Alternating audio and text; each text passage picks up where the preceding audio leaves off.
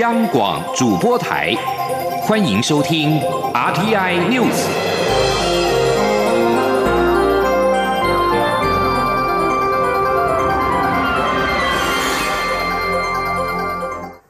听众朋友您好，欢迎收听这节央广主播台提供给您的阿天 News，我是张顺祥。首先把新闻焦点关注到是台湾在国际的好表现，刚刚拿下本届六座电视金钟奖的台剧《我们与恶的距离》，六号晚上也在韩国的釜山影展拿下了亚洲电影市场展亚洲内容奖最佳编剧奖，跟韩国的《我的大叔》编剧朴海英共同获奖，成为台湾唯一一个夺下。奖项的台剧，由编剧吕石元跟公视节目部经理乌贝华共同出席领奖。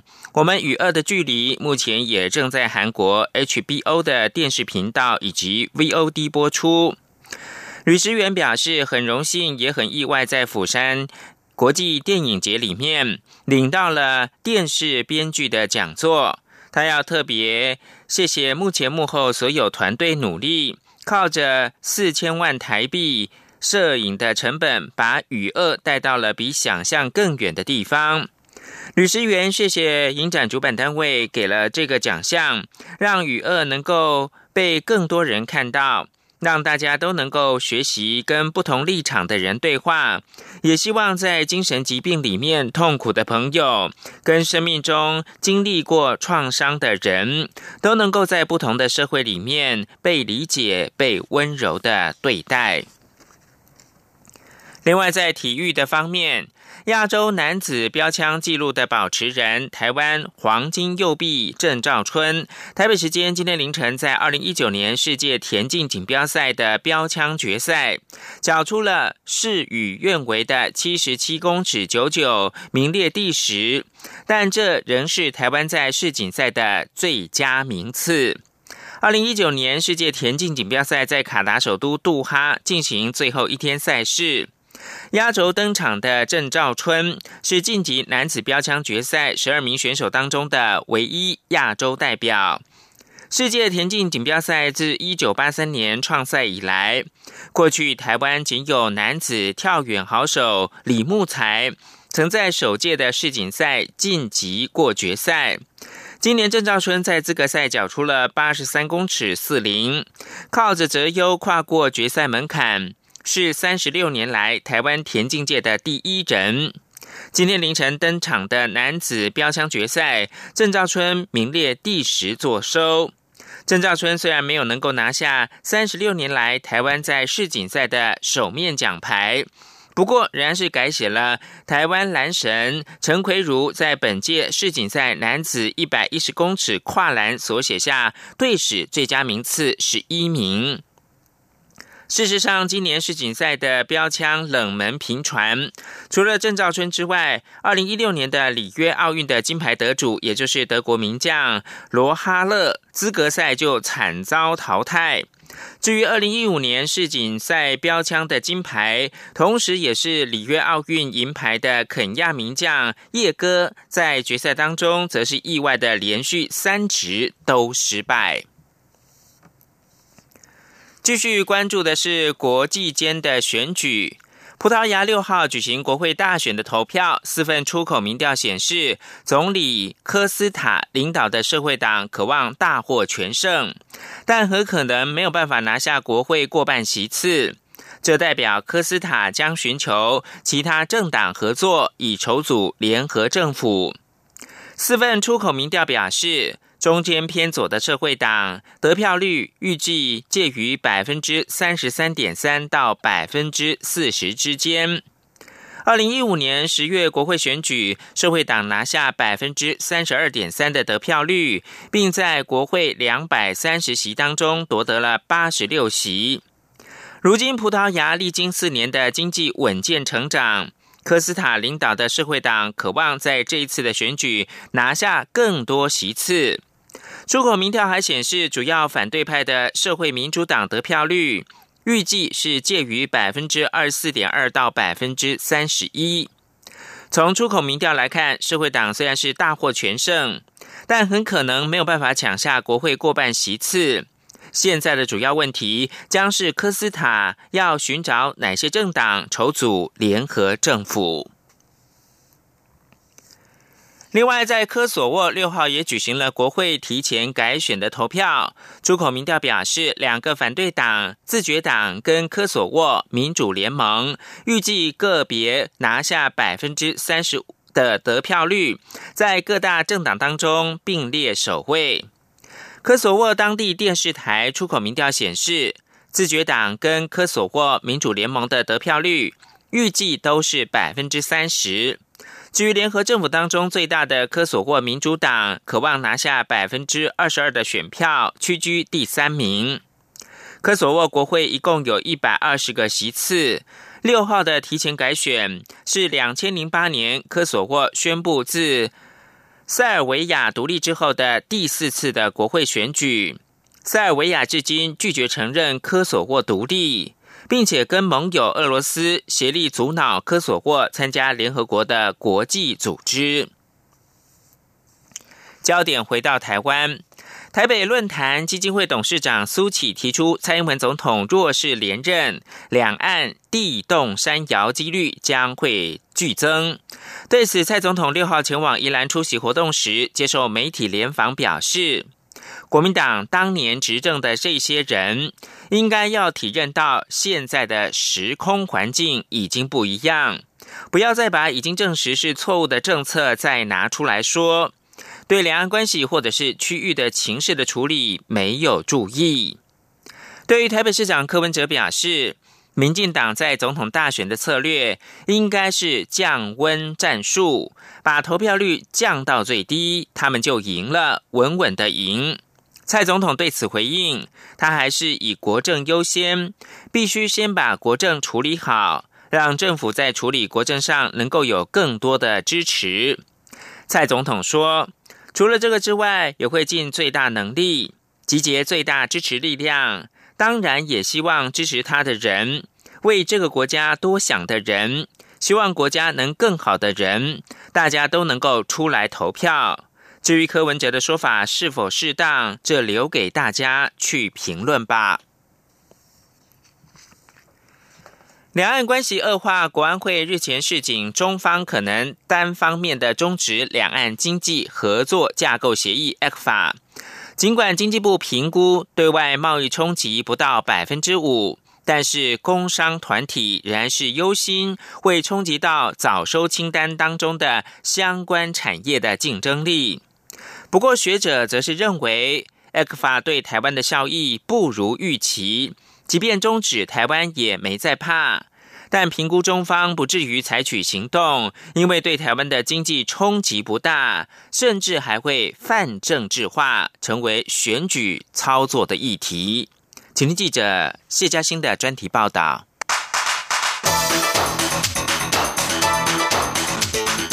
专题报道。两岸于二零一零年洽签《两岸经济合作架构协议》（ECFA），并于同年九月十二号正式生效。经过九年多时间，如今又成为话题焦点。因为二零一六年民进党重返执政以后，两岸关系转冷，中方今年加强打压台湾，让我方痛失两邦交国。近期更有国民党立委引述国安会一份评估报告，认为除了外交战以外，中国可能将焦点移转至经济，恐。取消 X 法适用，引起各界关注。政府相关单位，包括经济部及旗下国际贸易局，还有陆委会在内，第一时间多是回应，目前执行平顺，运作正常。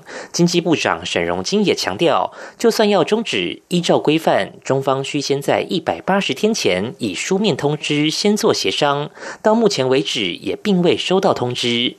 不过，由于台湾有接近四成出口是销往中国大陆，各界都关注，一旦 X 法遭到终止，会对台湾外销造成冲击。然而，经济部并没有那么悲观。就经济部说法，二零一八年我方对中出口的 X 法早收清单货品金额约两百三十六亿美元。不过，就实际享受优惠的，则只有一百四十八亿美元。这是因为业者认为申请流程太麻烦，干脆放弃所致。也因为实际申请的金额没有预期的多，经济部长沈荣金认为，A 克法终止带来的冲击不会太大，实际影响将比总外贸金额的百分之五还要低。他说：“现在看起来可能更较少，第五炮二三六啦，二三六熟悉有用到，有享受到一四八嘛，耍了这个物件，伫这个国际供应链是共创双赢嘛，那个是切不开的啦。石化了，汽车零件了，阿干农业。对比经济部的说法，工商团体则是充满忧心。工商协进会理事长林柏峰就直言，冲击一定会比经济部评估的数字还要高。接下来端看政府会用什么方式来做应对。全国商业总会、全国工业总会人士也都提到，一旦 A 克法遭到终止，首当其冲的会是位列 A 克法早收清单的行业。全国工业总会秘书长蔡炼生说：“所以你去问那石化业、机械要有没有它单，它可能影响很大。这些项目，因为你你可以享受比较低的税率嘛。那尤其大陆跟韩国都已经签了 FTA 啊，等等等等。那如果我们这些东西又恢复到过去，那当然我们跟类似的贸易对手国在大陆的竞争就会处于更不利的地位，因为我们跟很多国家，包括 ASEP，很多这些国家，我们都没有任何的这样的一个协议嘛。究竟中方会不会在两岸关系一转冷下片面宣布终止 A 克法？各方看法不一。经济部认为 A 克法是造成双赢，评估不至如此。工商团体人士则是不做揣测。仅说这是假设性问题，且是由中方决定，无从评估。有学者从效益面、政治面提出见解，认为 A 克法对两岸贸易都有效益，且对台湾效益比较多。但是 A 克法早收清单上路以来，实际减税效果并不如原先预期的几百亿元。因此，中方若提出终止，不但对台湾打击不大，另一方面正值台湾处于二零二零大选阶段，反而会在台湾掀起政治效应。台经院两岸发展研究中心主任陈华生说。school 台湾没在怕，哦，但是对中共来讲，他这个动作反而会被拿来做台湾内部做一个政治操作。他如果这样做是比较笨的做法。埃克法效益虽不如原先预期，但中国大陆目前仍是台湾对外出口的重要市场。正值全球经济放缓之际，任何风吹草动，政府都不能掉以轻心。除了一方面协助产业分散市场、降低风险以外，也必须持续协助厂商转型升级，增加竞争力。才能应应各种变局。中央广播电台记者谢嘉欣专题报道。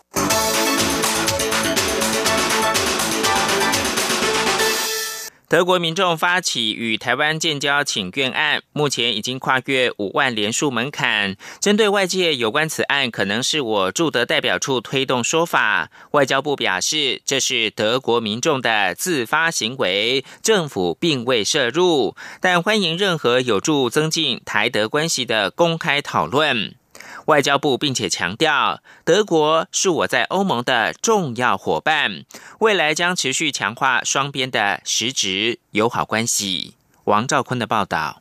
外交部发言人欧江安表示，德国民众发起与我国建交请愿案，是德国民众的自发行为，且试涉德国的国内法治程序，我国政府对此表示尊重。欧江安指出，德国是我国在欧盟的重要伙伴。两国合作交流日益深化，台德双方将在既有基础上持续加强实质友好关系。他说：“这个是一个德国民众的自发行为哦。外交部跟我驻外管处，我们欢迎任何有助于增进台德关系的公开讨论，但是我方尊重德国的国内法制程序，不会介入。”外交部表示，这一项请愿案达到连署门槛后，并无法律效力，也尚未进入德国国会的讨论程序。后续要等德国国会请愿委员会审议，需要至少各两名执政党及反对党的代表参与审查。目前尚无审议时间表。如果审议通过的话，请愿委员会将就请愿事项做成建议书，送请德国国会列入议程，并进行审议或辩论，然后把最终审议结果告知请愿人。德国国会的决定也将转交德国联邦政府参考。中央广播电台记者王兆坤台北采访报道。针对港府订立禁蒙面法，香港十二所大专院校学生会六号发出了声明，表示港共政权的禁蒙面法制造白色恐怖，摧毁法治，宣告香港步入集权统治，进一步确立香港是警察社会。据中大学生会脸书的专业，这份名为“不自由无宁死”大专学界就港共政权以警纪法订立禁止蒙面规例之严正声明表示，大专学界强烈反对通过禁蒙面法，并对港共政权一手摧毁香港法治，一再强推恶法予以强烈谴责。声明表示，禁蒙面法试图增加人民示威集会的成本，制造白色恐怖，严重剥夺人民的自由。声明最后表示，大专学界呼吁香港人勿向暴政低头，继续的誓死抗争，直至荣光归于香港。这里是中央广播电台。是阳光，翅膀打开了世界之窗；是阳光，翅膀环绕着地球飞翔。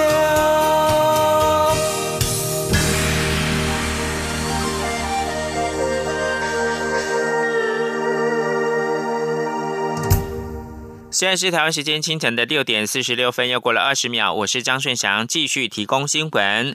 卫生福利部创建的空转后送远距会诊平台正式启用，结合后送医疗院所、接收转诊医院以及空中转诊审核中心，打造。创新的三方同步远距的会诊平台，不仅突破偏乡离岛的地形跟天候限制，更以台湾澳人的健保资料库跟资通讯技术，打造出全球首建的全国性零时差、零距离的紧急医疗空中转诊的高速网。请央广记者吴丽君报道。卫福部历时一年，耗资新台币一千八百万元，在全台五十五个原乡、十八个离岛部件完成的一百零五处空转后送远距会诊平台，六号正式启用。卫福部护理及健康照护司司长蔡淑凤受访时表示，打造空转后送远距会诊平台，需先松绑六项法规，并开放资料，才能整合申请后送的。医疗院所接收转诊医院及空中转诊审核中心的急重症医师，及时同步视讯会诊，打造零时差、零距离的紧急医疗后送模式。蔡淑凤说：“所以呢，只要任何医疗照的需求，就可以马上启动。刚想要送的、想要接的以及审查的。”这三方呢，可以同步看到被照顾者的现况是怎么样，那应该怎么做才是最适当的决策？让这个原乡离岛的紧急后送临时差，没有距离。蔡淑凤强调，或许这样的三方远距会诊，在部分国家的部分地区可以看到，但要做到像台湾这样全国性的远距医疗会诊平台，则必须建立在台湾澳傲视全球的健保。资料库、优越的资通讯技术以及医疗水准，才能打造出全球首建的全国性紧急医疗后送高速网。蔡淑凤说：“我们的优势在于我们的健保资料库非常的充分，而且是全国性。第二个是资通讯，第三个是台湾的医疗科技，还有台湾的医疗照护的专业能力。这三样其实是我们关键。所以目前我们还没有看到国际上有一样全国性。我们等于把原乡离岛的。”高速公路已经盖完了，所以这三方把它结合起来，其实是台湾的另一个新的里程碑。蔡淑凤指出，过去只有第一线医师才看得到病患，需要后送时再将评估量表传真到二十四小时值班的空审中心，同时就医疗需求及非安进行审核。空转后送远距会诊平台启用后，即可三方同步看到病患的。病例会诊当下决断是否后送、如何转送或如何就地诊治，大幅提升偏乡离岛的黄金救命效能。中央广播电台记者吴丽君在台北采访报道。因应陆客来台紧缩的霸王级寒流，交通部长林佳龙在脸书发文提醒旅宿业者，政府提供的新台币一百亿元的纾困贷款已经在十月上路，预计实施到二零二一年底，希望协助业者度过寒冬。不过，多数旅馆业者六号受访时却表示不知详情，也不知信贷条件，更是担忧贷不成。前记者吴丽君报道。交通部长林佳龙五号深夜在脸书 PO 了一张持枪瞄准射靶的照片，上面标注“观光旅馆业银弹上膛”，下面注解“金融挺观光，信保基金提供观光旅馆业信用保证，总额度新台币一百亿元”。此外，林佳龙还发文提醒，纾困贷款上路，助旅宿业渡寒冬。林佳龙在这篇文中指出，旅宿业者八月的时候向他反映。近年融资贷款不易，加上中共逐步限缩陆客来台，十一长假的商机也将泡汤。希望政府出面协助。为此，他向行政院争取由中小企业信保基金提供旅宿业者取得纾困贷款，十月上路实施至二零二一年底。其中资本性融资用于装修，每家最高三千万元，周转金用途。为支付员工薪资及其他维持基本营运，每家最高一千万元，而且融资手续费由政府来补贴，希望协助业者将陆客紧缩的冲击降到最低。不料，中华民国商业旅馆工会理事长赖正义六号受访时表示，旗下一百零七家观光旅馆未受陆客限缩影响，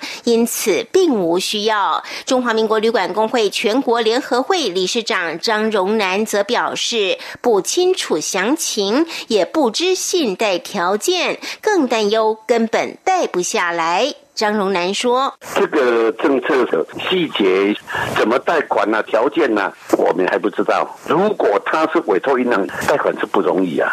那如果是有专案的话，是不是你要具备什么条件才可以去申请？比如讲，你要用信用贷款，要财产没有抵押的才可以借的话，那可能就没有办法。那如果有业绩才可以借的话，那最近的业绩也不是很好啊。所以说，过去这种专案好像都没有。”看到人带出来过啊！对此，观光局旅宿组组长汤文琪则表示，由信保基金和观光发展基金各提出五亿元担保，并比照天灾提供业者最高九成的信贷，其他则比照一般贷款程序办理。中央广播电台记者吴丽君在台北采访报道。政务人员法草案审查外传，引发了考试委员跟政院针锋相对。行政院表示，现行各级政府政务人员派任本来就由行政院及各机关直接任用，若一定要立专法，主管机关应为行政院，既合理也合乎宪法，无所谓夺权问题。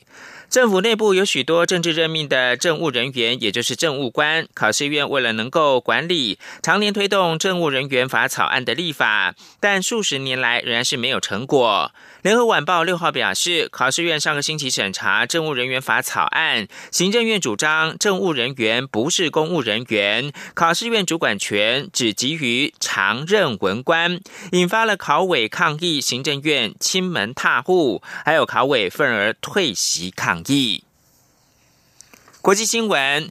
民主党籍的美国众议院议长佩洛西九月二十四号宣布，众院将针对川普总统是否施压乌克兰调查前副总统拜登一事展开正式的弹劾调查。佩洛西宣称，没有人可以凌驾在法律之上，川普必须为他的行为负责。一通电话所引发的政治风暴已然形成，民主、共和两党如何过招，牵动美国的大选情势，甚至是世界局势。杨明娟的专题报道。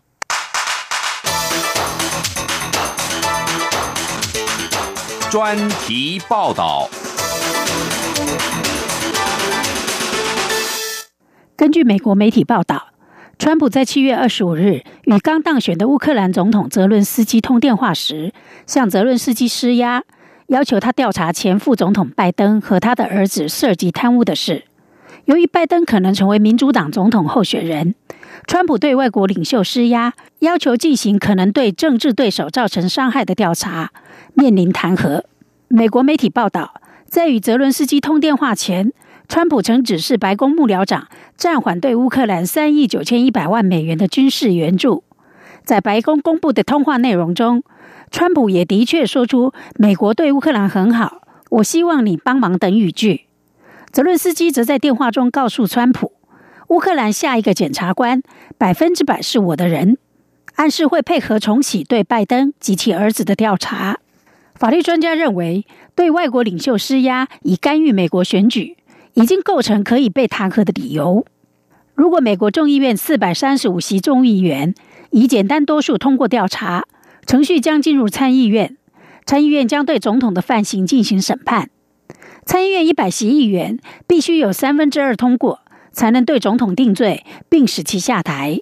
目前，美国众议院中有两百三十五位民主党众议员，一百九十九位共和党，一位独立人士。因此，民主党可以在不需要共和党的支持下通过弹劾川普的程序。至于参议院，目前有五十三位共和党议员，四十五位民主党以及两位通常会支持民主党的独立人士。要成功弹劾总统，必须有六十七位参议员支持。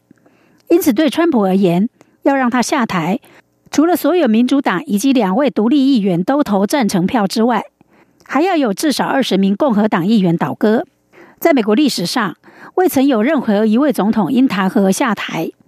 一九七四年的尼克森在可能遭国会弹劾前自行宣布辞职。另外两位总统，一八六八年的詹森。和一九九八年的克林顿都是在众议院通过弹劾案，但未能在参议院过关。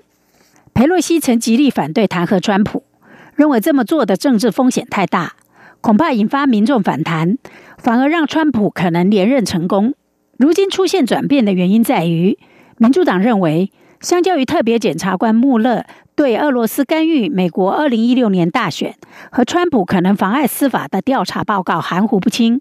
乌克兰电话门案情简单明了，对川普的指控简单且严重，足以被公众了解。拜登这次意外触动了可能威胁川普总统地位的丑闻，但也可能反过来影响自己。民主党很快就会知道，通乌门究竟是帮助或阻碍了拜登的白宫之路。川普承认曾寻求乌克兰总统调查拜登父子。但他也巧妙的暗讽这位前副总统利用其影响力，协助当时任职于乌克兰一家能源公司的儿子做生意。川普紧咬不放，不断强调拜登和他的儿子贪污。拜登强调，他将专注于自己的选战，不再理会川普如何滥权对付我的家人。攻击政治人物的家属是一门巧妙的学问，有时可能反而产生后坐力。拜登的大儿子波伊死于癌症。而次子杭特正与滥用药物搏斗，许多美国人目前是同情拜登的。根据尼克森与克林顿的潜力，观察弹劾案的走向有三大指标：民众对总统的施政满意度，民众是否支持弹劾，以及弹劾总统是否成为跨党派的共识。水门案爆发初期，共和党力挺尼克森，但在监听录音带公布后，党内同志倒戈。此外，水门案初期，只有百分之十五的美国民众支持弹劾尼克森，但最后升高到百分之五十七，最终使尼克森不得不在被弹劾前就自行先宣布辞职。相对的，一九九八年，民众对克林顿的施政满意度高达百分之七十三，而且克林顿获得民主党人一面倒的支持。尽管路透易普所九月三十日公布的民调认为川普应该被弹劾的美国民众增加了八个百分点。来到百分之四十五，但美国公共广播电台、哈芬顿邮报等媒体最近的民调也显示，川普的施政满意度基本上维持平盘，并未受乌克兰门风暴影响。共和党选民对川普的支持度仍高达九成。川普过去曾以不断攻击希拉蕊的方式赢得总统大选，预料他现在也会升高对拜登父子的攻击，来反击民主党的弹劾。不同的是。川普现在的权力和影响力更大，专家忧心，川普可能选择在伊朗、中国等对外政策上更加强硬，借以转移焦点。如此一来，唐恩案将不只是美国国内的风暴，也有可能演变成世界级的危机。以上专题由杨明娟编辑播报，谢谢收听。以上新闻由张顺祥编辑播报。